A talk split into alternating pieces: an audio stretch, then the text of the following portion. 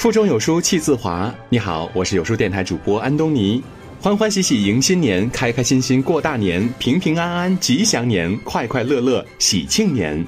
在这儿祝各位新春大吉。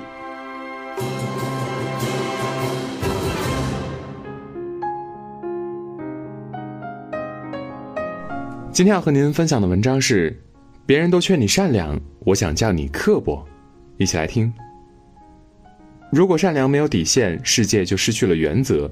你无条件的付出，别人却觉得理所应当。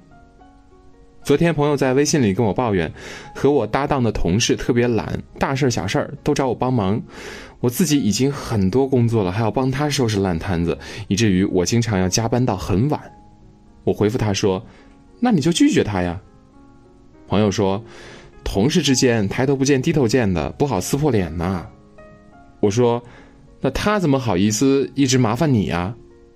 朋友说：“可能我人比较好吧。”我，我身边很多人都是如此，明明忙得焦头烂额了，别人一叫还是立马去帮忙；明明自己时间不够，非要主动揽活儿；明明自己都捉襟见肘，还非要自掏腰包去帮助别人。事后呢，又陷入到无尽的自责和后悔中。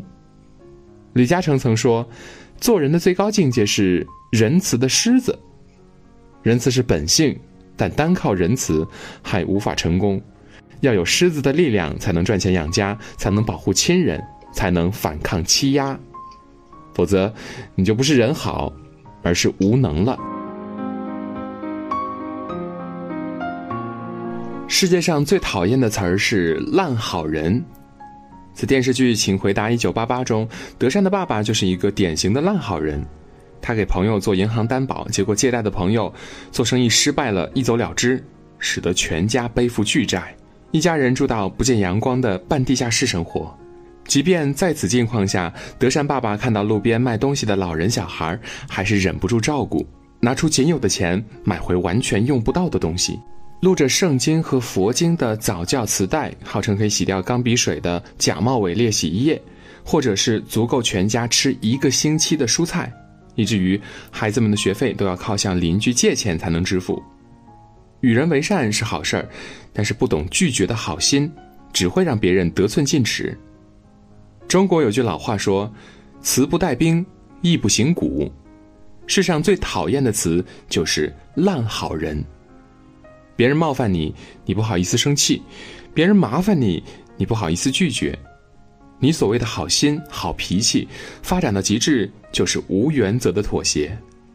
不懂得拒绝，不懂得压力传递，不懂得压力传递，不懂优雅的反驳，就只会被人当成软柿子捏。很多时候，你退缩的越多，能让你喘息的空间就越有限。日子不是用来将就的。你表现的越卑微，一些幸福的东西就会离你越远。在有些事儿中，无需把自己摆得太低，只有挺直了腰板儿，世界给你的回馈才会多点儿。很多人都叫你善良，我想叫你学会刻薄。在电影《芳华》中，黄轩扮演的刘峰是一个可以说好到极致的人。食堂煮破的饺子没人吃，他就自己揽下；想到有些南方女战友不爱吃饺子，他就亲自煮挂面给人家。明明自己很想去上大学，但为了别人的前途，他把名额让给别人。连猪跑了，别人也来找他帮忙。可是即便如此，当他自己出了事情之后，没有一个人站出来帮他说话；他离开时，也没有一个人来送送他。善良没有底线，世界就失去了原则。你无条件的付出，别人却觉得理所应当。作家陆琪说：“大家都以为帮人才有力量，而实际上拒绝是一件更有力量的事情。学会拒绝，人们才知道你的底线，才明白哪里是可以欺负你的，哪里是不可以。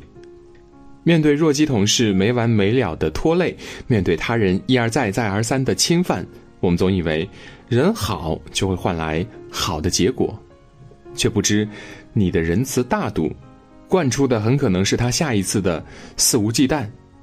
这个世界从来不缺善良，缺的是理智有度的刻薄和拒绝。佛家寺院大抵少不了两尊像：笑到发癫的弥勒，手持降魔杵的韦陀。没有金刚之怒，不见菩萨慈悲。学会菩萨低眉，更要懂得金刚怒目。